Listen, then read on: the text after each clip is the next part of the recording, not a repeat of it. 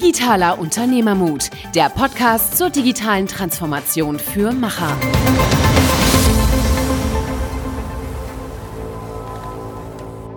Hallo und herzlich willkommen zu einer neuen Episode Digitaler Unternehmermut mit Niklas und Michael.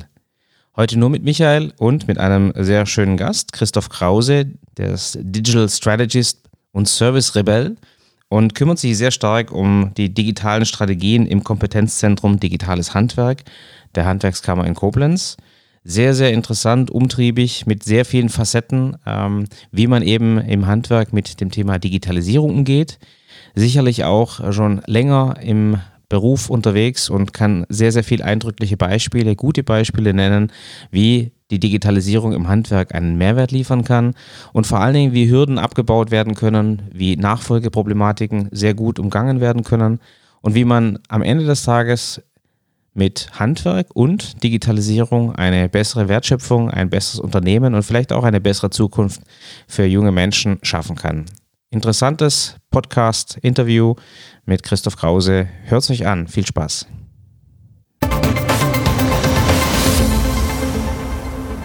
Willkommen zu einer neuen Episode Digitaler Unternehmermut. Heute mit Christoph Krause, digitaler Strategist, Service-Rebell, Projektleiter, Kompetenzzentrum Digitales Handwerk und vieles mehr. Willkommen, Christoph. Ja, ich grüße dich. Freue mich. Hallo. Ja, danke schön. Schön, dass du in diesen äh, Corona-geplagten Zeiten Zeit für uns hast. Das freut mich sehr. Und äh, wir haben im Vorgespräch ein bisschen was äh, diskutiert, wie die Lage aussieht. Aber ähm, mich interessiert brennend, was macht ein Service-Rebell im Handwerk? Naja, der predigt sozusagen eigentlich seit zehn Jahren das, was wir jetzt alle zwangsweise sozusagen machen müssen, nämlich Digitalisierung in Mittelstand und speziell eben auch im Handwerk. Und jetzt durch diese Krise merkt man ja, wie sehr wir alle unter Druck geraten, wenn wir in den letzten Jahren das nicht so richtig ernst genommen haben, gesagt, ach komm, wir machen noch Handwerk, wir machen Mittelstand, was haben wir mit Digitalisierung zu tun? Und das ist genau das, was wir tun. Ich ähm, ja, rebelliere sozusagen äh, in den Unternehmen für den Wandel und begleite diesen Wandel dann auch mit einem großen Team. Wir haben ein großes Kompetenzzentrum, wir haben auch diverse andere Faktoren in der Wertschöpfungskette, wo wir also wirklich draußen in den Unternehmen unterwegs sind und mit denen gemeinsam sozusagen dann konkret umsetzen. Und die, die das jetzt gemacht haben, die merken ja auch, dass ihnen das jetzt wirklich viel bringt und weiterhilft, gerade in so einer Krise, die wir gerade haben. Und wir versuchen natürlich auch noch die vielen, vielen anderen äh, Unternehmen mitzunehmen und auch immer sozusagen zu vernetzen. Also wir vernetzen oft sozusagen dann mit den ähm, Erstellern einer Lösung oder einem Softwarehaus oder Codern. Ähm, das ist ja sehr bunt, dieser Strauß. Und da sind wir so die Spinne im Netz, die die richtigen Leute auf Augenhöhe zusammenbringt, sodass die auch wirklich sich gut miteinander kommunizieren können. Mhm, das klingt super. Vernetzen sowieso äh, in diesen Zeiten äh, sehr wichtig. Ähm, Du hast ja, um auf dich nochmal ein bisschen einzugehen, du hast ja viele Dinge getan, du hast sehr viel äh, Zeit, äh, ich sag mal, handwerksnah verbracht. Vielleicht kannst du ein bisschen was über dich erzählen, wie du zu dem gekommen bist, äh, was du heute machst. Ja, eigentlich bin ich Designer. Ich habe also mal Architektur studiert und abgebrochen und dann habe ich Design komplett durchstudiert, weil ich das immer besser fand, Dinge wirklich zu tun. Also nicht auf irgendeinem Plan irgendwas zu skizzieren oder aufzuschreiben, sondern die Dinge da wirklich anzupacken. Und so ist ja auch mein Hashtag einfach machen. Und ich glaube, das ist auch für die Digitalisierung sehr wichtig. Und so bin ich später auch zur Digitalisierung gekommen aus dem Design heraus, nämlich das Machen zu erleben. Und ich glaube, nur so können wir Digitalisierung auch begreifen. Also ich glaube, es ist gut, man guckt sich mal ein Webinar an oder auch ein Video, das ist okay, aber danach muss ich sozusagen ins Tun kommen und an diesem Tun lernen. Und das hat sehr viel mit Hand und sehr viel mit Kopf zu tun. Und deswegen lag es nahe, sozusagen aus dem Design dorthin äh, sich zu bewegen, weil was kann Design? Man sagt so ein bisschen, eigenartigerweise Design kann eigentlich nichts so richtig und genau das ist sozusagen eigentlich die Qualität. Design nimmt sozusagen Vorhandenes aus ganz unterschiedlichen Kontexten, aus ganz unterschiedlichen gesellschaftlichen Bereichen und setzt es neu zusammen zu einer neuen Lösung. Und interessanterweise ist genau das äh, sozusagen der Kern der Digitalisierung. Das ist ja nicht eine Maschine, nicht ein 3D-Drucker oder eine CNC-Fräse oder ein digitaler Dachziegel, ähm, sondern ist sozusagen das dazwischen, also das Vernetzen von neuen Dingen. Und das habe ich mal gelernt, äh, hatte danach auch ein eigenes Designstudio und habe dann viele Wege sozusagen gemacht, bis ich hier einmal dieses Zentrum aufgebaut habe, auch hier in Koblenz. Ähm, was in Deutschland einmalig ist. Wir haben 2006 schon 3000 Quadratmeter digitalen Spielplatz für Unternehmer gebaut. Und das kann man sich vielleicht auch so vorstellen, dass wir damals so anfingen, gedacht, ja, was wird denn da kommen? Nochmal 2006, ne, heute haben wir 20, also schon eine Weile her, aber wir waren damals sehr früh unterwegs. Wir haben damals 2006 schon angefangen mit ähm, 3D-Druck beispielsweise im Handwerk. Ja, also haben Pralinen gedruckt, Schokolade gedruckt und, und Beton gedruckt. Ähm, also relativ frühzeitig, vielleicht auch sogar zu früh, aber heute sind das sozusagen alles etablierte digitale Prozesse, die wir erarbeitet haben und eben an diese Unternehmer weitergeben. Und auf diesem langen Weg dahin habe ich natürlich äh, nicht nur viele interessante Menschen, Unternehmer kennengelernt, äh, sondern auch das eine oder andere Startup, was ich jetzt sozusagen auch ähm, begleite in einem Board ähm, oder auch integriert. Ähm, wir haben auch selbst ein kleines Familienunternehmen. Also wir haben ganz viele Dinge getan und das ist ja auch die Chance, die wir heute haben. Das, glaube ich, ist wirklich erst seit zehn Jahren so durch die Digitalisierung, dass wir Dinge einfach machen können. Ja, also wenn ich früher, ich denke mal 15 Jahre zurück, mal eben schnell nebenbei eine Firma gründen wollte, dann war das ja auch relativ komplex. Ich brauchte relativ viel Wissen, musste Leute kennen, musste dann dahin gehen. Und das kann ich heute alles digital von meinem Wohnzimmer sozusagen, von meinem Tablet aus steuern. Und das ist eigentlich das Interessante, dieser Weg vom Design hin zu dieser Digitalisierung und den dann daraus resultierenden Chancen. Und viele fragen mich immer, ja Gott, warum machst du das denn fürs Handwerk und nicht für die Industrie? Da kannst du doch viel mehr Geld kriegen. Das ist richtig, da kann man sehr viel Geld kriegen, aber die Frage ist, äh, ist das sozusagen lebenserfüllend? Und das Handwerk ist sehr, sehr lebenserfüllend, weil äh, sozusagen die, die Geschichten so spannend sind, die dahinter stecken. Ja, also in, so eine Industrielösung ist ja meist sehr getaktet, sehr stringent im Prozess und im Handwerk ist es eben sehr wechselseitig. Und deswegen bin ich beim Handwerk geblieben und inzwischen ja da auch sehr bekannt geworden äh, weil es kein anderer gemacht hat. Äh, ich bin dabei geblieben und jetzt kommen die ganzen Anfragen auf das digitale Handwerk. Also ich kriege die Woche fünf, sechs Anrufe, auch inzwischen von den Großen, also von einem Daimler oder von anderen großen Unternehmen, die sich zurückbesinnen auf sozusagen handwerkliche Strategien und mit dem Handwerk zusammen Dinge entwickeln wollen. Und das funktioniert auch erst durch die Digitalisierung. Das ist eigentlich der spannende Bogen, den ich damit auch mal schließe, sozusagen, äh, meiner Lebensgeschichte. Also da schließt sich sozusagen ein Kreis von Design, Digitalisierung und Handwerk. Klingt wirklich spannend. Äh, wahrscheinlich nicht nur, weil du der Einzige bist, sondern wahrscheinlich, weil du es auch gut machst, äh, kommen die Leute auf dich zu. Ähm, aber ich finde, äh, ich, ich kann das sehr gut nachvollziehen. Also ich muss sagen, ähm, Handwerk, ähm, mittelständische kleine Unternehmen äh, haben sehr viel Substanz, liefern auch sehr viel Substanz und äh, vielleicht auch gerade in Zeiten von, von Krisen genau. Äh, ist Substanz sehr wichtig. Alles andere ist sehr virtuell und ich glaube, die Verbindung von beidem, virtuelle Wertschöpfung schaffen und Substanz, ist eigentlich das, was wahrscheinlich die, die Welt der Zukunft baut. Genau. Ähm, und du ja. steckst mittendrin. Jetzt sind wir schon mitten im Thema ähm, Digitalisierung und Handwerk. Was verträgt sich, was verträgt sich nicht in deiner, in deiner, ich sag mal, Erfahrungsseite, äh, äh, die du, die du lange jetzt gepflegt hast? Also was geht, was geht nicht? Mm, naja, also man muss ja sagen, dass sozusagen äh, bis vor Corona äh, die Welt in Ordnung war und alles war rosig. Gerade im Handwerk muss man das ähm, so einfach sagen. Ähm, die Auftragslage war exorbitant gut, also 120, 140 Prozent Auslastungslage, gerade in den Bauhandwerken. Und da gab es sozusagen eigentlich drei Lager, kann man sagen, im Handwerk. Das sind die ersten, die natürlich sehr frühzeitig schon begriffen haben, dass Digitalisierung alles ändern wird, eben auch das Handwerk. Und auch eben begriffen haben, dass das nicht die Hand meint, weil die wird es weitergeben, sondern eben das Drumherum. Ich nenne das Service 4.0, können wir gleich noch drüber reden, was das eigentlich ist.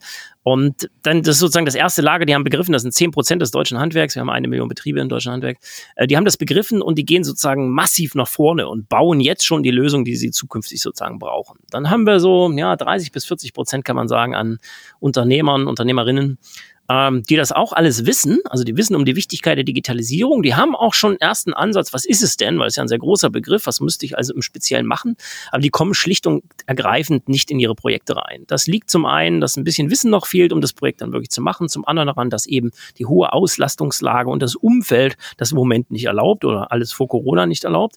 Und dann haben wir 50 Prozent, die das Thema einfach nicht ernst nehmen, weil sie sagen, ich habe als Handwerker, als Kleiner damit nichts zu tun. Das ist natürlich ganz fatal.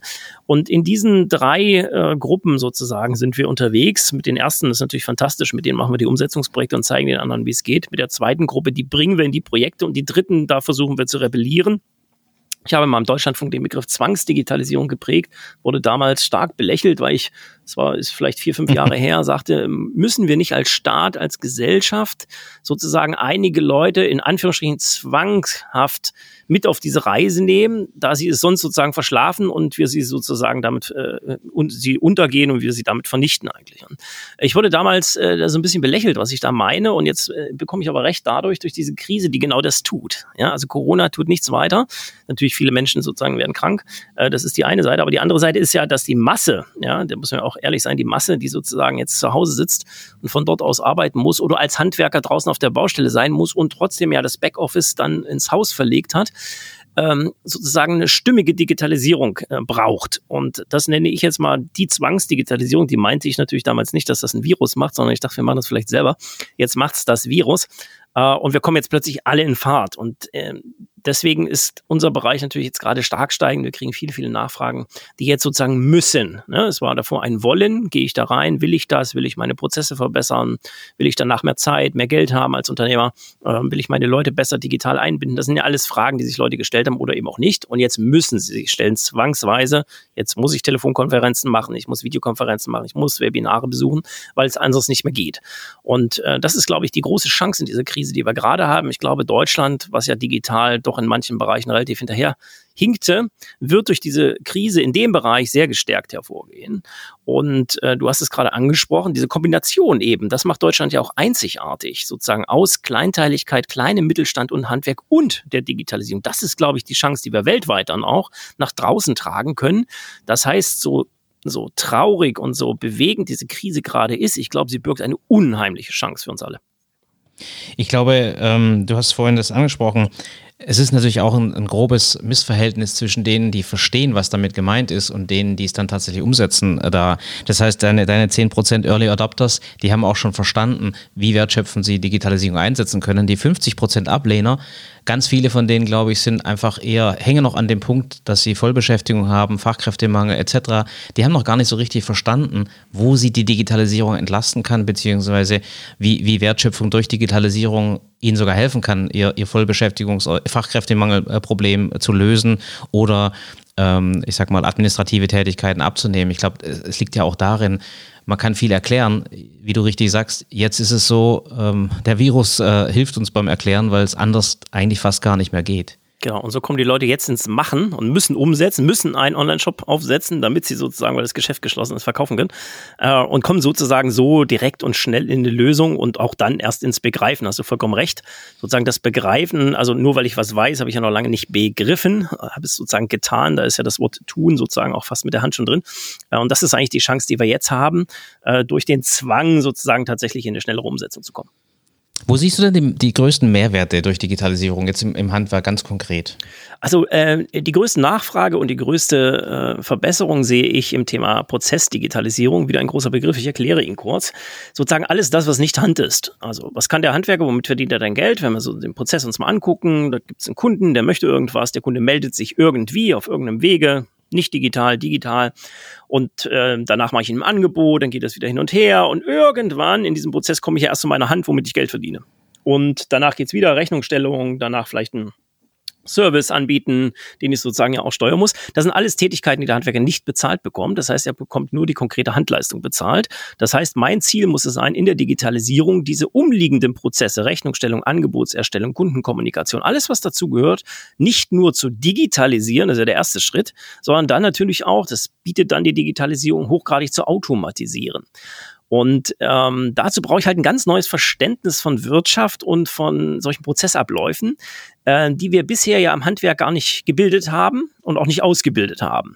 Und das ist sozusagen auch die Problematik dieser 50 äh, und mehr Prozent, sozusagen das zu begreifen, was diese Prozesse eigentlich mit mir tun. Denn dazu müsste ich ja erstmal diese Prozesse haben. Ich muss sie irgendwie vorliegen haben in meinem Kopf oder auf dem Papier oder im Rechner, äh, um sie dann sozusagen zu digitalisieren und zu automatisieren. Und das ist unser Hauptschwerpunkt äh, zum Beispiel in diesem Kompetenzzentrum, ähm, des Mittelstandes, was wir da haben.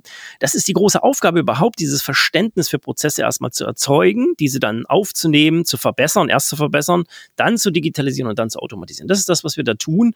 Und das ist auch der größte Mehrwert, den ich habe. Es ist aber auch, das muss man ganz klar sagen, äh, das Fundament, um überhaupt jetzt über ich nenne es die wahre Digitalisierung nachzudenken, weil für mich sind das eigentlich die Grundlagen, äh, sozusagen danach hinzugehen, wenn ich das mal sauber habe, dann kann ich ja anfangen und sagen, okay, was könnte denn ein neues digitales Geschäftsmodell sein?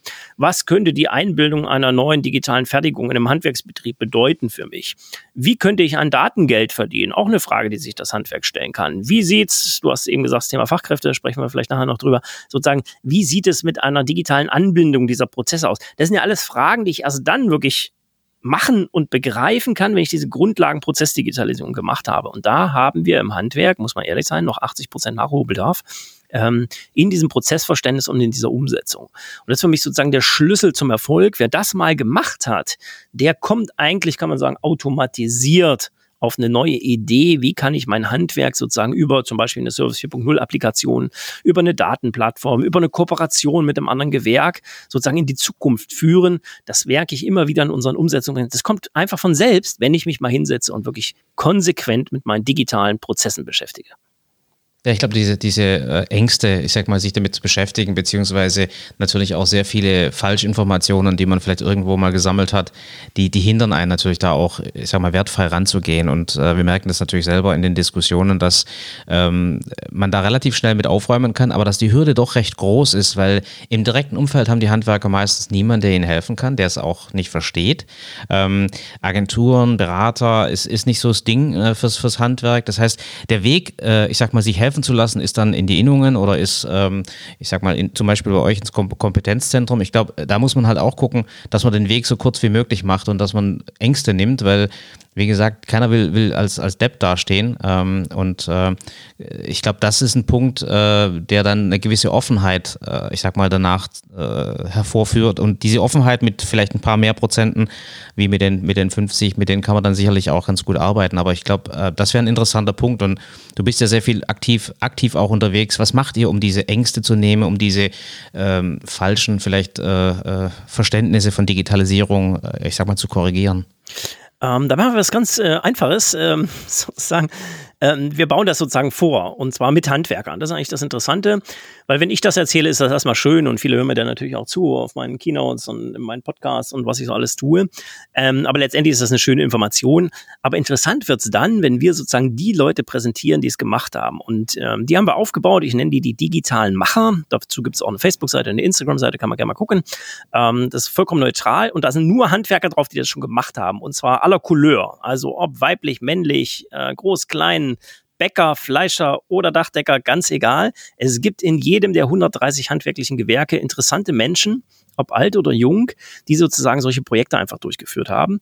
Und die zeigen wir also so authentisch, wie sie sind. Und dann passiert was ganz Interessantes. Dann verlieren die anderen, die sozusagen das sehen, eigentlich ihre Angst. Ja, weil sie sehen, hey, das ist einer von uns. Ja, der ist ja auch, äh, ist ja auch Metzger oder der ist auch äh, Zimmermann.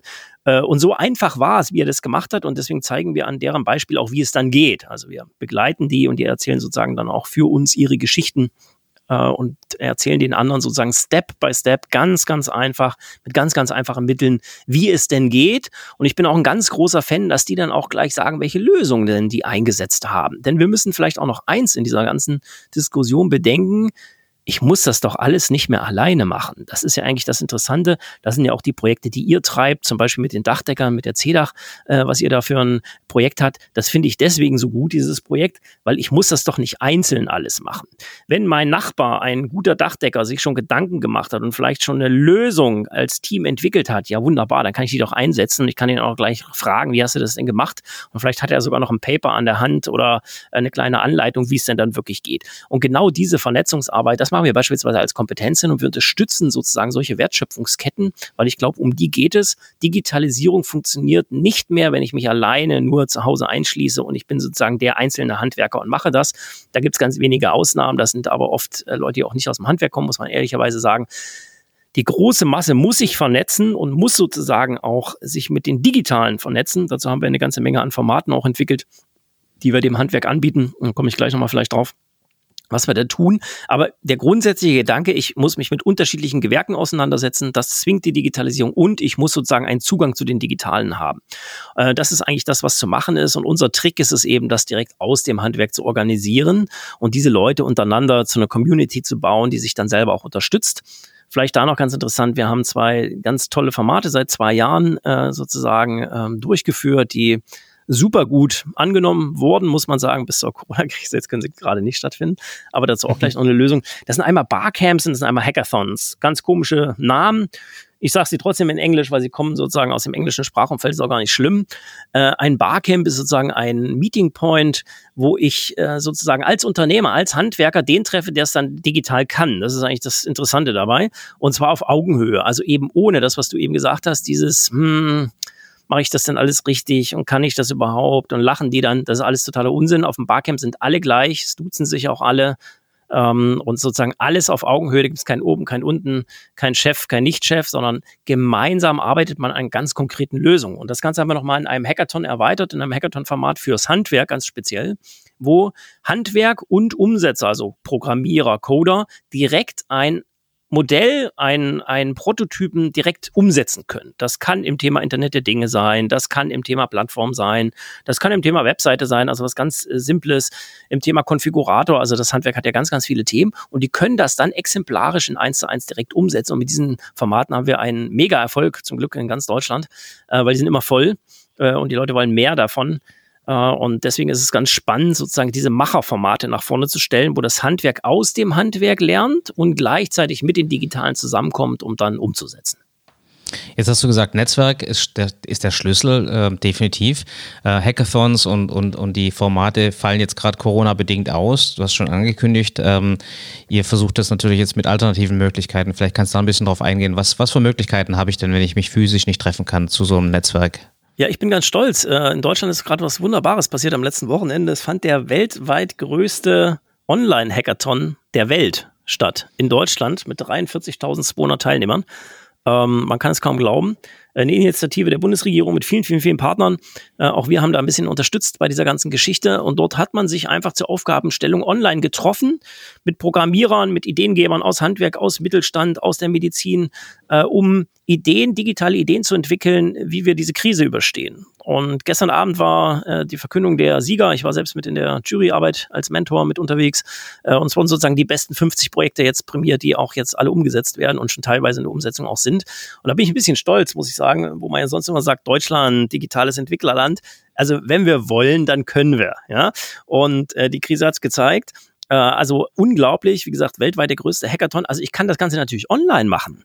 Und äh, auch wir erarbeiten jetzt gerade ein Online-Format unserer Hackathons, je nachdem, wie diese Lage jetzt denn ausgeht, wie lange wir sozusagen auch ja alle äh, sozusagen erstmal nur im Digitalen unterwegs sein können, vielfach ähm, wie wir sozusagen unsere handwerklichen Hackathons sozusagen auch online anbieten können. Das geht, ist nicht ganz so einfach, weil wir ja einen hohen Praxisanteil auch da drin haben, aber auch das kriegt man hin. Also in jeder Krise steckt schon wieder eine neue Lösungsmöglichkeit, auch neue Formate weiterzuentwickeln, auch für uns selbst und da schon wieder eine Riesenchance, eine Riesentür aufzumachen in die Umsetzung, weil das merkst auch du mit deinem äh, digitalen Unternehmen, wir haben ja auch vorhin schon ein bisschen drüber gesprochen. Du hast alle Leute ins Homeoffice geschickt und hast vorhin interessanterweise ja gesagt, dass die, die Schlagkraft eigentlich höher wird. Das ist ganz interessant, ja. Also, wenn die Leute sozusagen im Business sind und jetzt sind sie plötzlich zu Hause und arbeiten da konsequent an ihren digitalen Produkten, das sind natürlich zumeist Programmierer, muss man ehrlich sein, ähm, dann steigt sozusagen die Schlagkraft der Umsetzung. Und das passiert auch gerade bei den Hackathons, glaube ich, äh, dass da gute Lösungen äh, bei rauskommen. Jetzt ist auch gleich einer in Ingolstadt, beim Brick findet ein Online-Hackathon statt. Also, das geht geht jetzt richtig voran und wir kriegen richtig viele gute digitale Lösungen schnell auf die Straße gebracht.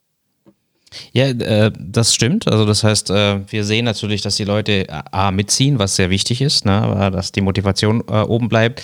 Ähm, sind nicht nur Entwickler, bei den Entwicklern ist der Produktivitätsgewinn stark zu sehen. Mhm. Bei allen anderen ist interessant, ähm, dass sie äh, eher darüber klagen, dass die Arbeitstage zu lang werden, weil man reiht Videokonferenz an Videokonferenz und macht keine Pausen mehr. Ja. Das heißt, man muss eher regulativ eingreifen, weil das, was man im Büro normal macht, zum Kaffeepot gehen oder mal äh, eine kurze Pause mit Kollegen oder sowas, das fällt dann einfach weg und äh, du lernst einfach, ich sag mal, mit deiner Zeit anders umzugehen, bewusster umzugehen. Ist auch eine spannende Erfahrung, weil digital hat einfach keine Grenzen. Das wissen wir natürlich schon länger, aber jetzt erfahren wir es natürlich auch auch im eigenen Leib, dass du, ähm, dass du dich anders darauf einstellen musst. Oder wenn du in eine Videokonferenz gehst, musst du dir genauer überlegen, was willst du eigentlich, was genau. willst du erreichen. Die Ziele müssen klarer definiert sein. Man muss sich besser vorbereiten, wie wenn man sich einfach mal in so ein Meeting reinsetzt ähm, und, und zuhört. Und das sind alles Dinge, die lernt man, wenn man sich mit diesem, mit diesem Medien, äh, mit dem Medium ähm, Netzwerk und Online-Netzwerk äh, auseinandersetzt. Ähm, spannend äh, zu sehen, also auch für uns. Und wie gesagt, wir reden darüber.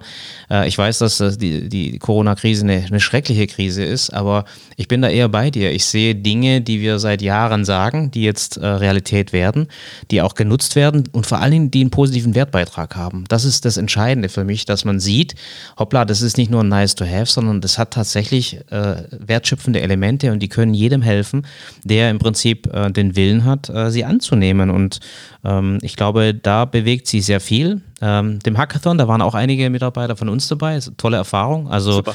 unfassbar, wie viele Leute man dafür motivieren kann, äh, Dinge zu tun, äh, Dinge zu verändern. Wenn man das, ich sag mal, in einer, in einer Gesellschaft kultivieren kann, jetzt nicht nur als Einmaleffekt, sondern wirklich versucht, das zu tun äh, auf, einer, auf, einer, auf einer dauerhaften Basis, äh, Krise hin oder her, dann hast du unfassbar viel bewegt ähm, in, in so einem Land. Und äh, ich bin da auch eher positiv, muss ich zu, zugeben, wie negativ, aber wir sind vielleicht auch ein Stück weit mit unserer, ich sag mal, digitalen Denke und mit der digitalen Machart ein bisschen im Vorteil im Vergleich zu anderen, die mehr auf die physische Präsenz äh, abge abgelegt sind oder die ihr Geschäftsmodell dort haben, ähm, denen ähm, tut es natürlich sehr stark weh. Aber Klar, keine Frage. Ähm, ja.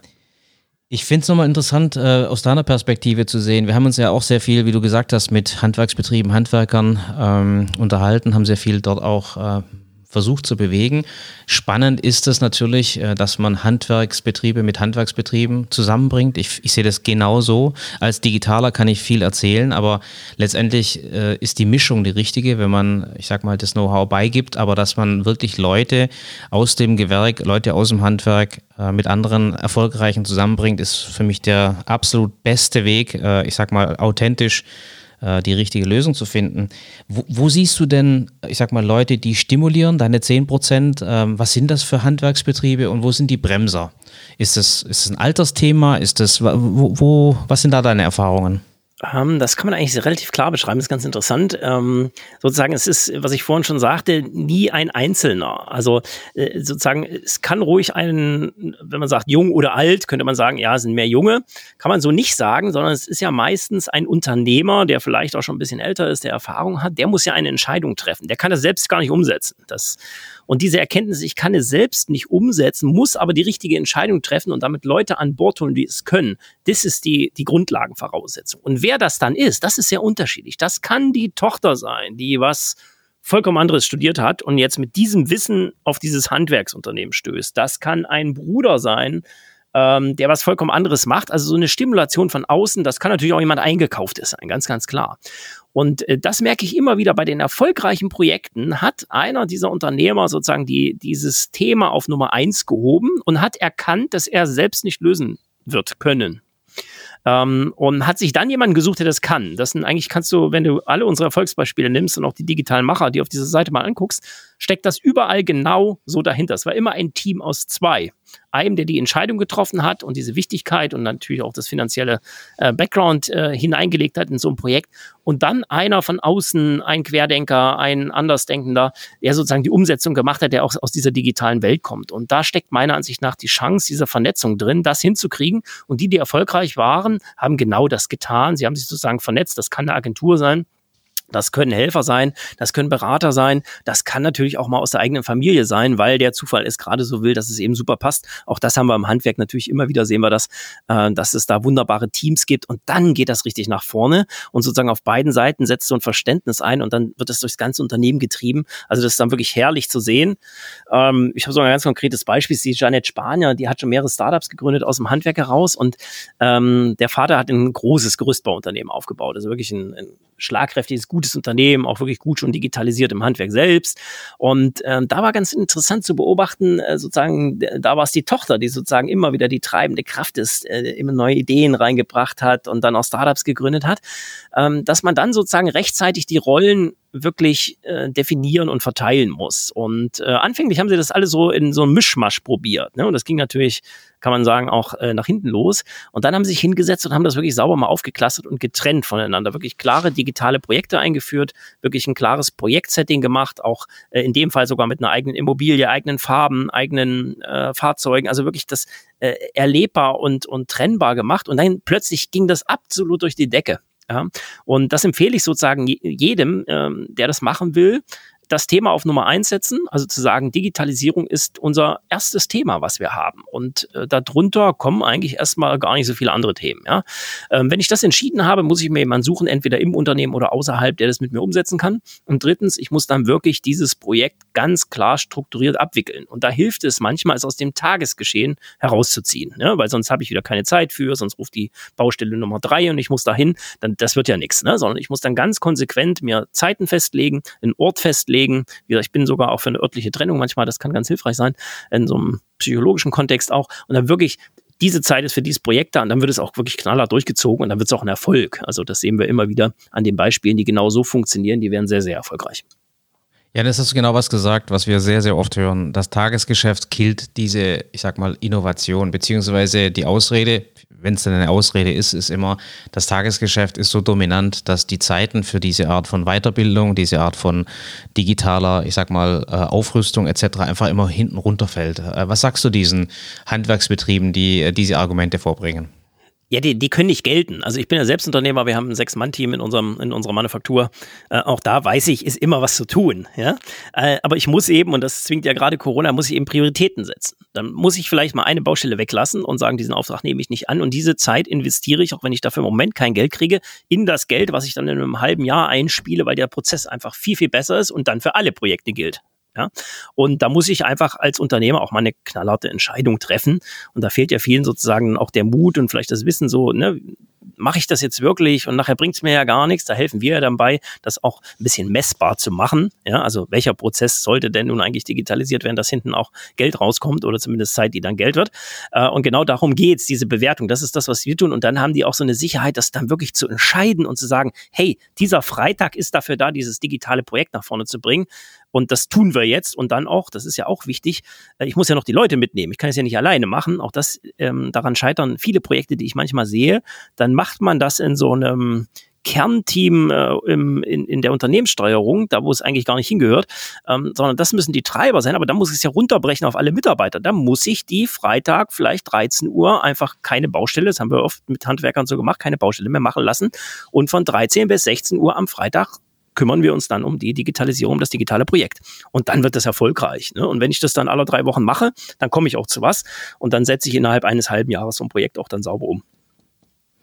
Finde ich schön. Freitag 13 bis 16 Uhr, Digitalprojekt, ja. das könnte tatsächlich ja. so, so, eine Regel werden. Äh, Finde ich spannend, weil äh, das gibt dir den Freiraum. Zeigt ja eigentlich auch, ne, was du gerade gesagt hast, wir reden ja hier nicht von Wochen und Monaten, sondern da geht es einfach darum, dass man Stimulus setzt, dass man eine Botschaft ablässt, dass man alle mitnimmt, auch wichtig, aber das, das sind trotzdem, ich sag mal, Stunden, ja, die man sich damit beschäftigt und wenn man sich die entsprechende Hilfe holt, ja, vielleicht bleibt es dann auch, ich sag mal, erstmal da, dabei, aber ich finde das schön, äh, sehr ermutigend, weil ähm, ich glaube, dass viele da auch äh, so die, die Angst haben, ne, dass man sich da äh, eben verliert, verrennt und eben viel zu viel Zeit rein investiert, wenn man gar nicht weiß, wo man an, anfangen soll. Genau, deswegen ähm, schön konkret.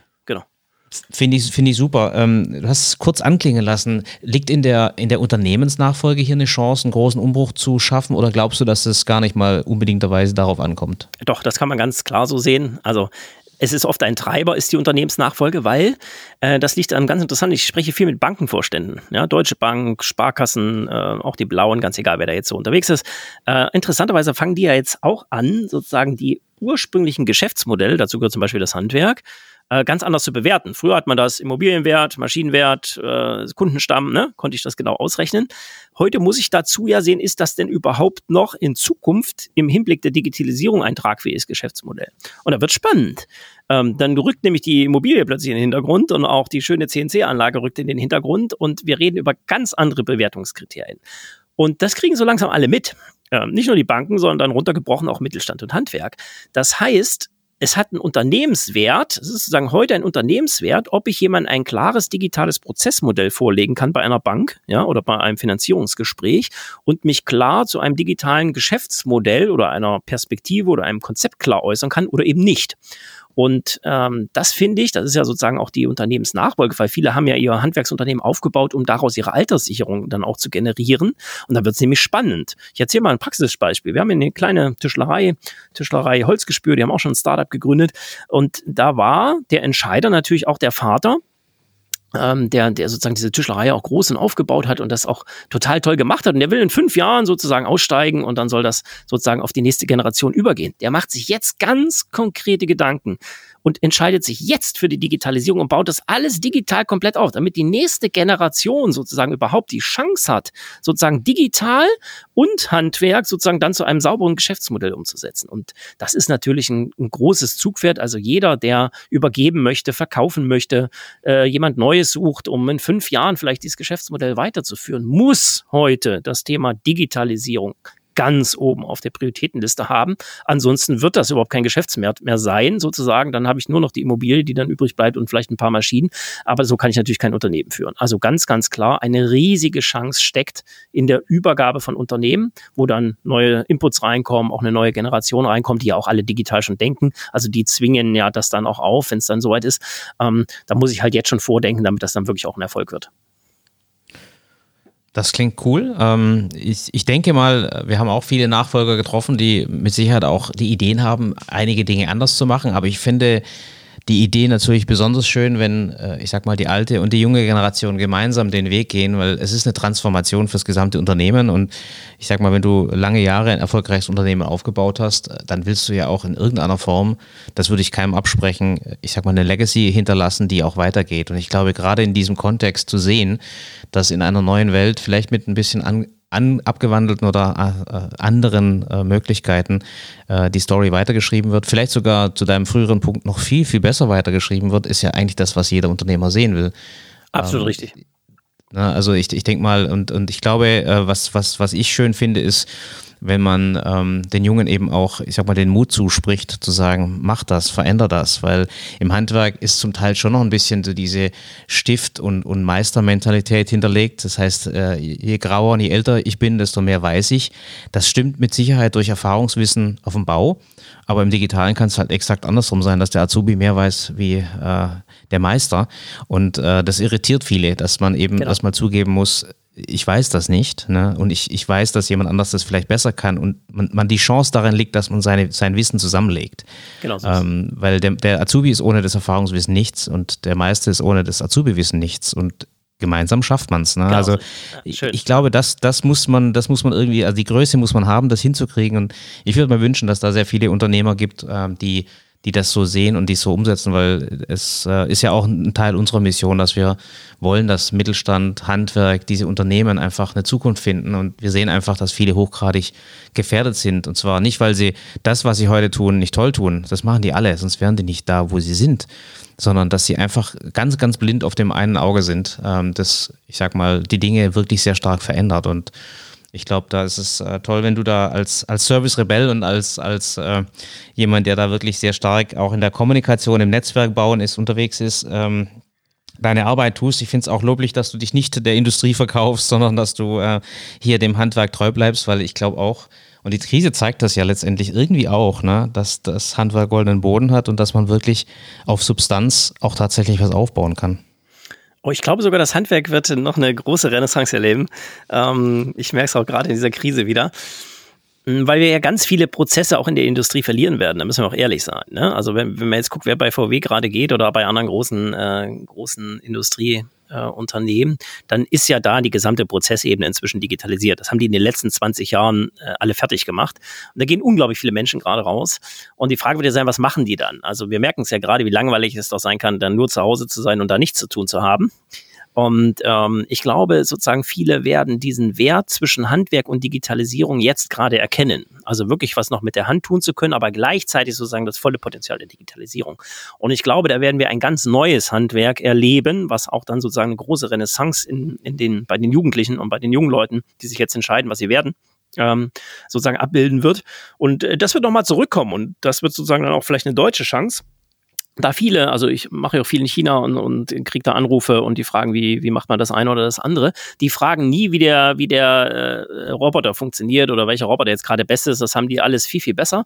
Sondern die fragen sozusagen genau nach diesem Zwischending zwischen exzellentem Handwerk, also dieser Qualität, die da auch durch Bildung erschaffen wurde und der Digitalisierung. Genau darum geht's und da sind wir im deutschsprachigen Raum sowas von gut aufgestellt. Das könnte noch mal eine Weltmarke werden. Das würde ich mir wünschen. Ähm, das hast du was gesagt, ähm, junge Menschen. Ne? Also ich, ich beschreibe jetzt mal die, die Gen Y und Gen Z, so wie ich sie sehe. Ne? Das heißt, äh, wir haben ja in unserem Betrieb sehr viele von diesen äh, Menschen in, in, dem, in den Altersgruppen. Ähm, das ist schon unendliche Möglichkeiten, würde ich mal, ich mal drüber schreiben. Also alles ist möglich. Ähm, oftmals ist das genau das Problem, dass man sich für nichts mehr entscheiden kann, weil alles möglich ist. Wie bringen wir diesen jungen Menschen und auch der Generation danach bei, dass Handwerk cool ist und dass die Verbindung Digitalisierung, Handwerk, Substanz eine echte Perspektive für eine Karriere ist, die vielleicht nicht zum Facebook-Gründer äh, wird, aber ich sag mal, eine Nachhaltigkeit hat und eine, eine Substanz hat, die, ähm, die Spaß macht. Wie, wie, was würdest du vorschlagen? Was, was müssen wir tun, damit man diese Generation von Menschen fürs Handwerk gewinnt? Ähm, da muss man zwei Dinge tun, ähm, weil die entscheiden ja leider nicht alleine, diese jungen Menschen. Wenn die das alles so alleine entscheiden würden, würden sie sich vielleicht sogar mehr fürs Handwerk entscheiden, glaube ich. Sondern das sind natürlich die Eltern, die das entscheiden. Ne? Also ich habe selbst Kinder, deswegen weiß ich, dass es die Eltern sind. Die Eltern bauen ja sozusagen den Weg, den Bildungsweg äh, der irgendwo hinführt, vor. Ne? Und äh, da diese Generation sozusagen dieses alte Handwerk kennt, ja, also ich bin unpünktlich und äh, ich krieg's nicht richtig auf die Reihe und so weiter, dieses alte Bild, ja, ähm, wollen die natürlich, dass ihre Kinder irgendwie studieren. Und da liegt sozusagen der erste Fehler drin. Erstens ist überhaupt nicht jeder äh, befriedigt, äh, wenn er immer nur Wissensarbeit machen kann, sondern viele Menschen auf dieser Welt, dazu gehöre ich auch, die müssen immer mal was tun, damit sie sich glücklich fühlen. Und da liegt sozusagen der Fehler. Das heißt, wir müssen zwei Zielgruppen erreichen. Wir müssen diesen jungen Menschen dieses neue digitale Handwerk zeigen, wie das ist, wie das sich anfühlt, wie sich die Startups dort gründen, was sich da auch für Netzwerke bilden und wie interessant das ist. Das passiert noch zu wenig. Und gleichzeitig müssen wir an diese Eltern ran, die die Bildungsentscheidungen für diese jungen Menschen treffen. Und denen müssen wir eben auch erzählen, was eigentlich äh, welche Chance, also welche Renaissance im Handwerk zum einen steckt und zweitens sozusagen äh, auch in der Digitalisierung. Und wenn wir das geschafft haben, dazu gibt es unterschiedliche Formate, da machen wir auch eine ganze Menge. Äh, wir machen hier zum Beispiel diese Nacht der Technik mit über 10.000 Menschen, eben diesen Menschen, den Entscheidern, nämlich den Großeltern, den Eltern und den Kindern äh, und begeistern die sozusagen, indem wir ihnen das Tun zeigen. Und solche Formate brauchen wir ganz, ganz, ganz massiv, damit wir diese ganze Generation sozusagen diesem Wandel des Handwerks erklären. Weil in vielen dieser Bereiche ist halt noch immer dieser alte Begriff, ja, Handwerk Handwerker, wenn du sonst irgendwie nichts wirst, dann machst du das. Das ist natürlich fatal, was da passiert, weil Handwerk ist heute so anspruchsvoll, so komplex und auch durch die, durch die Digitalisierung so zukunftstauglich, ähm, dass da jeder, denk mal an 3D-Druck und Zahntechniker, ja, denk an 3D-Häuserdrucken beim, äh, beim Beton. Ja, also es gibt so, so viele spannende Themen und die müssen wir erzählen. Und wenn ich die dann erzähle und dass die Leute das begreifen, dann machen sich so langsam Gedanken, ja, muss denn jetzt hier jeder sozusagen ähm, jetzt darf ich ja keine Berufsgruppe beleidigen oder ja, also äh, nur immer studieren und da äh, irgendwas werden, weil auch da werden wir natürlich sehen, was bleibt da eigentlich mit der Digitalisierung übrig. Also ich wäre da ja mal vorsichtig, ob ich jetzt noch so ganz groß ins Versicherungswesen einsteigen würde oder ins Bankenwesen, was man so früher alles immer gesagt hat, ja. Ähm, das würde ich mir mal sehr genau unter den Gesichtspunkten der Digitalisierung überlegen, ob da nicht eher Digitalisierung und Handwerk und Mittelstand ein Weg ist, als sozusagen diese Standardprozesse zu wählen. Ich kann das äh, sehr, sehr gut nachvollziehen. Ich glaube, das war auch die Botschaft meiner Eltern an mich. Ne? Geh zur Bank. Das ist eine sichere, sichere Bank. Hat man dann leider auch gemacht. Im Nachhinein äh, vielleicht äh, keine Fehlentscheidung, aber am Ende des Tages sicherlich keine, keine Zukunftsentscheidung, selbst in unserer Lebensgeneration mehr, ähm, geschweige denn in der nächsten. Ja. Jetzt ist aber die Realität so, Christoph, das weißt du auch, Tausende von Handwerksbetrieben haben nicht mal eine Webseite, haben nicht mal eine Online-Präsenz, ähm, geschweige denn soziale Medien. Also die, die 50 50 Prozent plus, ich sag mal, die 30 äh, in, in Teilen sind für die jungen Menschen ja digital gar nicht findbar, erreichbar. Ähm, das ist doch ein Thema. Ähm, wie, wie holen wir die? Also wie kriegen wir die begeistert, auch online begeistert, weil diese Reise fängt für die jungen Menschen immer online an. Was, was können wir da tun? Ähm, also ich glaube, da brauchst du wieder diesen Netzwerkeffekt, äh, die Leute zusammenzuschließen. Also gerade bei diesen, das sind ja sehr einfache Toolings, die du beschreibst. Ich mache es mal in unserem Unternehmen. Ähm, wir haben noch nie eine Stellenanzeige geschaltet und wir haben immer mehr Bewerber, als wir sozusagen einstellen können bei unserem, äh, bei Fräulein Diel, Karamell, ähm, was wir da tun, diese Manufaktur. Äh, nur aufgrund dessen, dass wir ein, äh, ein Instagram-Profil haben. Äh, Erlebnis äh, aus dem letzten Jahr kommt äh, ein, ein, ein junges Mädchen in den Laden rein und sagt, ich habe euch hier gerade auf Instagram gesehen. Ich finde das Profil total geil und ob wir nicht noch jemanden brauchen, der ihr mithelfen könnte. Ja, also die hat kein Bewerbungsschreiben geschickt, die hat auch danach keins geschrieben, sondern ich habe gesagt, kannst gleich bleiben, wenn du willst. Ja, also wir haben kurz noch den Preis verhandelt und äh, sie arbeitet dann bei uns. Also das verändert ja die gesamte Kommunikation. Das ist nicht sehr komplex, ja. Äh, solange ich sozusagen mich ein bisschen mal mit diesen Medien beschäftige und das könnte natürlich gut sein. Wir haben ja eigentlich im Handwerk gute Verbindungen, die sowas ausspielen könnten. Ja, ähm, wenn ihr eure Dachdecker daneben, die sich zusammengeschlossen haben, genau das ist doch der richtige Ansatz. Ich muss doch jetzt nicht jeden dieser einzelnen sozusagen äh, eine Webseite machen, sondern ich könnte mich zusammenschließen und wir machen ein Baukastensystem, wo jeder sozusagen seine Inhalte reinstellt, dann braucht er viel weniger Zeit, das Ding sieht immer top aus, es ist immer aktuell und er kann dann sozusagen noch seine authentischen Inhalte da reinbringen. Und so glaube ich, über diesen Netzwerkgedanken müssen wir mehr Fahrt aufnehmen. Ja, es gibt ja einige, die machen das schon ganz gut, so einzelne, äh, wie gesagt, 10, 15 Prozent und diesen Rest, den müssen wir jetzt mit solchen Tooling mitnehmen und mit der, den dahinterliegenden Strukturen. Das sind Innen- und Kreishandwerkerschaften, Kammern, etc. All diese, diese Bereiche müssen wir in Gang setzen, dieses Tooling nach vorne zu greifen und das gerne gewerkespezifisch, so wie das ja bei den Dachdeckern bei euch funktioniert. Das ist ja ein guter Ansatz, kann ruhig gewerkespezifisch sein und dann treibt man das nach vorne und dann kriegen wir auch wirklich Leute mitgenommen. Und wenn dann die untereinander noch erzählen, wie sie sozusagen zugreifen, dann wird daraus ein Schuh. Weil man muss ja auch sagen, dass die dahinterliegenden Prozesse dann doch relativ komplex sind denken wir nur mal an SEO-Optimierung, die ganzen, ganzen Geschichten. Da ist natürlich schon gut, da guckt jemand drüber von oben sozusagen aus so einem Netzwerk, der das dann auch wirklich kann. Das seid ja zum Beispiel ihr, äh, die das sehr gut ähm, machen. Und dann wird daraus ein wirklicher Schuh und dann greift das auch. Weil eins ist klar, diese jungen Leute leben rein online basiert. Also da ist ja keiner, der da irgendwie äh, das nicht online macht und dann auch diesen Weg ja online beschreiten möchte. Also die wollen ja dann nicht in, in Word in Bewerbungen schreiben. Das kennen die gar nicht. Also würden sie sagen, das lasse ich lieber. Ja? Ähm, und diese Prozesse müssen wir anbieten, kurz erklären und dann so ein Netzwerk ausspielen. Das halte ich für einen Gedanken, dass wir einfach mehr Fahrt aufnehmen im Handwerk. Sag ich mal auch da, ich glaube ja, es gibt keinen Fachkräftemangel, sondern die Leute einfach umzulenken zu, zum Handwerk. Ja, ich glaube, es gibt auch keinen Fachkräftemangel in dem Kontext. Ähm, ich glaube nur, man hat Jahre, vielleicht sogar Jahrzehnte lang versäumt, ich sag mal, äh, dieses, diese, diesen Beruf ins richtige Licht zu stellen. Und äh, ich glaube, man hat auch versäumt, dass man den Leuten, die heute 100, 100 Prozent digital unterwegs sind, das hat man einfach zu lange belächelt. Äh, ich glaube auch, dass man die digitalen Schulhöfe finden muss und, und diese Jugendlichen dafür begeistern muss mit, mit Themen, wie du es richtig sagst. Ich meine, wer sich damit beschäftigt, der weiß, wie komplex das ist, wie vielfältig das sein kann, wie interessant Interessantes sein kann. Und nochmal, ähm, wir haben es heute schon mehrfach gesagt, wie viel Substanz dahinter steckt am Ende des Tages, wenn alles andere sich in Luft auflöst. Ähm, das sind Dinge, die wieder wichtig werden. Vielleicht ist das ja ein, ein sehr schönes, ähm, ich sag mal, Zukunftsbild. Ähm, und ich kann, äh, dein Beispiel zeigt das ja und ein paar andere auch, ich kann deswegen trotzdem in der Internetökonomie mitmischen, äh, kann groß werden, kann eigentlich alles tun, was ich, äh, was ich gern möchte, aber ich habe halt irgendwo eine Substanz, eine Basis, ähm, die, äh, ja, ich glaube auch sehr, sehr spannend sein kann. Ähm, ich hoffe, dass wir da die, äh, die, den Wandel hinkriegen, aber wie gesagt, es ist ein Rennen gegen die Zeit, weil ich glaube schon, dass es sehr wichtig ist, dass dieses digitale Aufrüsten, dass die Jugendlichen diese Angebote finden, dass die sehen, was da passiert, dass die diesen ähm, Wertewandel sehen, äh, dass die sehen, dass sie auf Augenhöhe äh, beachtet werden, weil das ist zum Beispiel einer der Punkte, der uns aufgefallen ist, dass ähm, der Beruf zwar spannend ist, aber es immer noch dieses sehr starke Kastendenken gibt. Also sprich, ich Chef, ich Meister, du Stift. Äh, damit muss man aufräumen, weil ich sag mal, du hast es vorhin schön gesagt, im Barcamp bei euch duzt sich jeder, da ist jeder auf Augenhöhe. Das ist schon noch ein ganz schöner Weg, jetzt, ich sag mal, für, für Betriebe, sich auf das einzulassen und äh, das auch noch gut zu finden, wie, ich sag mal, aus der Klassik herauskommend, äh, das klassische Rollenverständnis zu spielen. Genau, Für die Firmen sehe ich einfach schwarz. Ne? Ist ein Kulturwandel, ja. genau. Es ist ja. Kulturwandel, Denkprozesse. Ähm, für die Firmen würde ich eher schwarz sehen, aber die, die diesen Kulturwandel zumindest sehen, mitmachen oder mitlernen, ähm, da, da, sehe ich ganz rosige Zeiten.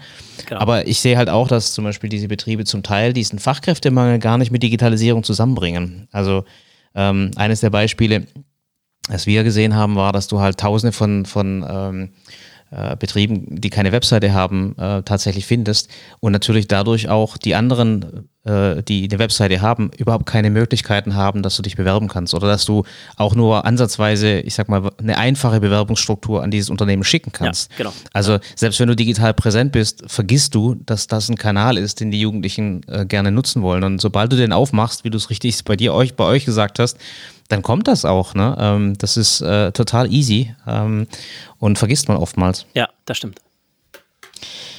Jetzt habe ich äh, gesehen, Fräulein Deal äh, sieht sehr schön aus, der Laden, der physische Laden, der Online-Store, äh, der braucht noch Produkte, aber ähm, ich glaube, ich werde mich da nachher mal äh, online mit beschäftigen und bestellen. Das äh, sind sehr, sehr interessante Produkte, die ihr hier vertreibt, nur als, Neben, als Nebeneffekt. Ähm, läuft mir das Wasser im Mund zusammen. Es geht um Karamell, so viel kann ich verraten. So ähm, wie, wie, sieht denn für dich die, die Zukunft, äh, ich sag mal, so die nächsten 12, 18 Monate aus, wenn man mal nach vorne blickt? Physische Events wird es wahrscheinlich bedingt geben. Ähm, was glaubst du, wo, wo gehen die nächsten 12 bis 18 Monate hin? Ja, für uns, also erstmal für den Bereich, äh, wo wir sozusagen das Handwerk begleiten, wird sich relativ viel jetzt digital entwickeln. Wir haben Unmengen an guten Webinaren jetzt gerade auf den Weg gebracht im gesamten Mittelstand Digitalnetzwerk. Das gilt ja deutschlandweit für alle. Äh, die sind auch alle kostenfrei, werden angeboten und danach wird sozusagen vernetzt an die Umsetzer, beispielsweise an euch. Also wir sind immer in der Wertschöpfungskette unterwegs und da wird ganz, ganz viel passieren. Das ist auch eine Riesenchance, das jetzt zu nutzen und sich jetzt sozusagen, wo vielleicht das eine oder andere wegfällt an Aufträgen, auch im Handwerk, sozusagen diese Zeit konsequent zu nutzen, um in das Thema Digitalisierung reinzugehen, sich sein richtiges Thema zu positionieren und dann auch wirklich in die Umsetzung zu gehen. Und das funktioniert ja auch alles digital. Man kann ja auch mit euch digital kommunizieren, man kann mit uns komplett digital kommunizieren. Und ich glaube, das wird sich jetzt in den nächsten Wochen Wochen und Monaten aufbauen. Und danach wird sozusagen beginnen, ähm, sozusagen auch äh, das Alte wieder wachsen, ja, unsere alten äh, Geschichten wieder nach oben kommen. Ich glaube nie wieder so, wie es vorher war. Und das ist vielleicht aber wieder auch eine digitale Chance, das umzusetzen. Und ich glaube, da werden wir jetzt alle gemeinsam Vollgas geben, dass wir sozusagen viele dieser Wirtschaftsleistungen einfach digital abbilden, weil darum geht's ja. Wir müssen ja Wirtschaftsleistungen erzeugen in dieser Krise. Und das kann ich natürlich auch digital. Da auch noch mein Tipp ans Handwerk, nochmal den Begriff Service 4.0 wirklich ernst zu nehmen. Es ist nicht Industrie 4.0. Das ist Unsinn, dieser Begriff. Ja, der gilt für einzelne Industrieprozesse. Das ist schön. Aber die sind auch vor Jahren schon digitalisiert worden. Das ist eigentlich alles fertig, sondern es geht um Service 4.0. Das heißt, was kann ich denn über meine handwerkliche Tätigkeit hinaus an digitalem Service erbringen? Und denk mal nur an den Dachdecker, denk an den und Klimahandwerker. Also es gibt Unmengen Handwerker, die ein riesiges Potenzial haben, was es zu besetzen gilt. Und diese Zeit sollte nicht verstreichen, sondern genau jetzt genutzt werden, sich mal hinzusetzen und so eine Fünf-Jahres-Perspektive sich zu machen. Was könnten Services sein, die ich aufbaue? Und wen gibt's denn da schon? Wer ist da unterwegs? Mit wem kann ich mich vernetzen? Und wie baue ich jetzt ein konkretes Projekt auf, um auch mich selbst sozusagen in so eine digitale Dienstleistung zu bringen? Weil so eine Krise kann jederzeit wiederkommen. Vielleicht lernen wir jetzt daraus, welche Chance eigentlich die Digitalisierung hat, uns da vielleicht auch als Handwerk ganz, ganz anders aufzustellen. Das ist eine ein sehr schöne Überleitung ähm, auf, auf dich selber, Christoph. Äh, wie gehst du denn persönlich mit Digitalisierung um? Wo bringt es dir was? Wo nervt es dich? Was schließt du aus? Ähm, wie, wie, äh, wie, äh, ich sag mal, reichert es dein Leben an oder wo, wie gesagt, äh, ziehst du eine Linie? Na, ich muss ehrlich sein, für mich war diese Krisenumstellung jetzt gar nicht so groß und ich habe mich manchmal dabei ertappt, ob ich so na, in Anführungsstrichen noch ganz richtig ticke. Ja, also alle so, ah, dramatisch und alles schlimm. Ich sage, ich mache genau das, was ich vorher auch gemacht habe, außer dass ich jetzt mal auf eine Bühne klettere. Ja, aber ich meine, da drum ist ja ganz viel Arbeit und die war bei mir schon immer digital und die ist jetzt genauso digital. Ich nutze auch die gleichen Tools und das ist alles einprogrammiert. Aber ja, da sind wir, da bist ja auch du sozusagen, wir sind halt die Digitalen. Für uns ist diese Umstellung nicht so groß. Aber ich sehe natürlich, dass andere ähm, da viel, viel Bedarf haben und da sehe ich jetzt auch wieder sozusagen für mich ganz persönlich die Geschichte, das einfach noch viel, viel besser zu strukturieren, noch viel bessere Module zu bauen, um anderen zu helfen. Das ist eigentlich das, was wir jetzt jeden Tag tun. Ähm, und da sehe ich für uns auch eine große Chance und für das Handwerk, für den Mittelstand eine große Chance, dass das alles besser wird, optimierter wird und dann sozusagen auch ja für die Zukunft, für die nächsten zwei, drei Jahre allen sozusagen zur Verfügung stellt. Das Schöne ist ja auch an so einem digitalen Angebot, was wir machen, dass das danach meistens noch da ist. Ne? Also wenn ich jetzt ein YouTube-Video, eine Anleitung mache, wie ganz konkret ich Prozessdigitalisierung mache, dann mache ich das einmal, vielleicht beim Webinar gucken dann auch Leute zu, aber ich kann es danach einfach auf YouTube stellen und das hat danach jeder. Ja, das kann jeder darauf zugreifen und kann jeder sich zu jeder Tages- und Nachtzeit weiterbilden. Und das halte ich übrigens für das Bringerthema überhaupt für die nächsten zwei Jahre. Es geht um Bildung. Ja, und ähm, jetzt vielleicht mal mein ganz privates. Ich habe ja zwei Töchter die eine ist neun, die andere 13. Ähm, und ich bin so ein bisschen richtig stolz auf alle, die damit was zu tun haben, dass sie ja komplett, komplett digital Schule machen müssen. Und das ist so toll. Also das, was ich irgendwie mit fünf Jahren predigen nicht hingekriegt habe, funktioniert jetzt. Also die haben eine Schulcloud, die kriegen jeden Tag ihre Aufgaben, die chatten mit ihren Lehrern, äh, die bewerten das untereinander. Also es ist richtig fantastisch, was da gerade zu Hause passiert. Manchmal auch anstrengend, ich gebe es zu. Ich habe ja drei Mädels insgesamt dann zu Hause. Das kann manchmal anstrengend sein. Spaß beiseite. Aber die lernen Für die drei Mädels. nicht viel, ne? Ja, alles Mädels. Genau. Ähm, und deswegen bin ich so ein bisschen froh. Und das nehme ich so mit schon wieder als Chance sozusagen, dass das ja in allen gesellschaftlichen Bereichen, auch in familiären Bereichen sozusagen wieder eine Chance gibt. Und äh, die sagen jetzt schon, hey, wir haben totale Lust auf Schule. Also vorher hatten sie keine Lust auf Schule, jetzt haben sie Lust auf Schule. Ähm, dass es danach eine, eine ganz, ganz gute äh, Zeit gibt, wo wir alle sozusagen was gelernt haben und vielleicht auch ein bisschen Demut äh, uns angetan haben äh, von unserem Leben. Das merke ich auch an mir, vielleicht was ganz Persönliches, sozusagen mit Demut und auch mit dieser Zeit umzugehen. Du hast das vorhin auch schön beschrieben in so einem Videocall und einer Videokonferenz. Ähm, man ertappt sich jetzt dabei, dass man so eigentlich viel schneller und viel strukturierter arbeiten möchte. Und ich glaube, das wird auch passieren durch die Digitalisierung und durch die Tools, die wir jetzt machen müssen. Wir werden uns mehr auf Dinge konzentrieren und mit Demut sozusagen auch an verschiedene Arbeitsschritte rangehen. Das finde ich eine ganz tolle Erfahrung. Ich nehme bitte alle die aus, die gerade uns sozusagen das ja überhaupt ermöglichen, die Ärzte, die Krankenpfleger, alle die, die sozusagen äh, das Gesundheitssystem ja irgendwie am Laufen halten, äh, an die müssen wir auch noch denken. Die machen gerade einen riesengeilen Job, muss man sagen. Den müssen wir auch danken und die kann man nicht einfach digitalisieren, weil die stehen dann an einem Krankenbett äh, und müssen da sein. Also das ist sozusagen diese andere Welt, aber in unserer Welt, in der digitalen Welt, wir werden, glaube ich, daraus äh, eine ganze Menge lernen und auch an Zusammenhalt, das merkt man ja auch, was sozusagen in den Social Medias gerade los ist, um Menschen zu helfen, um Nachbarn zu helfen, für Nachbarn einkaufen zu gehen. Das wird ja alles digital organisiert und dann analog umgesetzt. Äh, also ich glaube, eine gute Zeit nach dieser Krise. Wir werden die überstehen und dann wird es aufwärts gehen und dann werden wir aber alle besser sein, weil wir sozusagen die neuen Werkzeuge besser beherrschen. Besser beherrschen, ähm, wieder ein gutes Stichwort gegeben. Ähm, du bist sehr umtriebig mit dem, was du machst, auch mit dem, was du versuchst und, und äh, wie du lernst.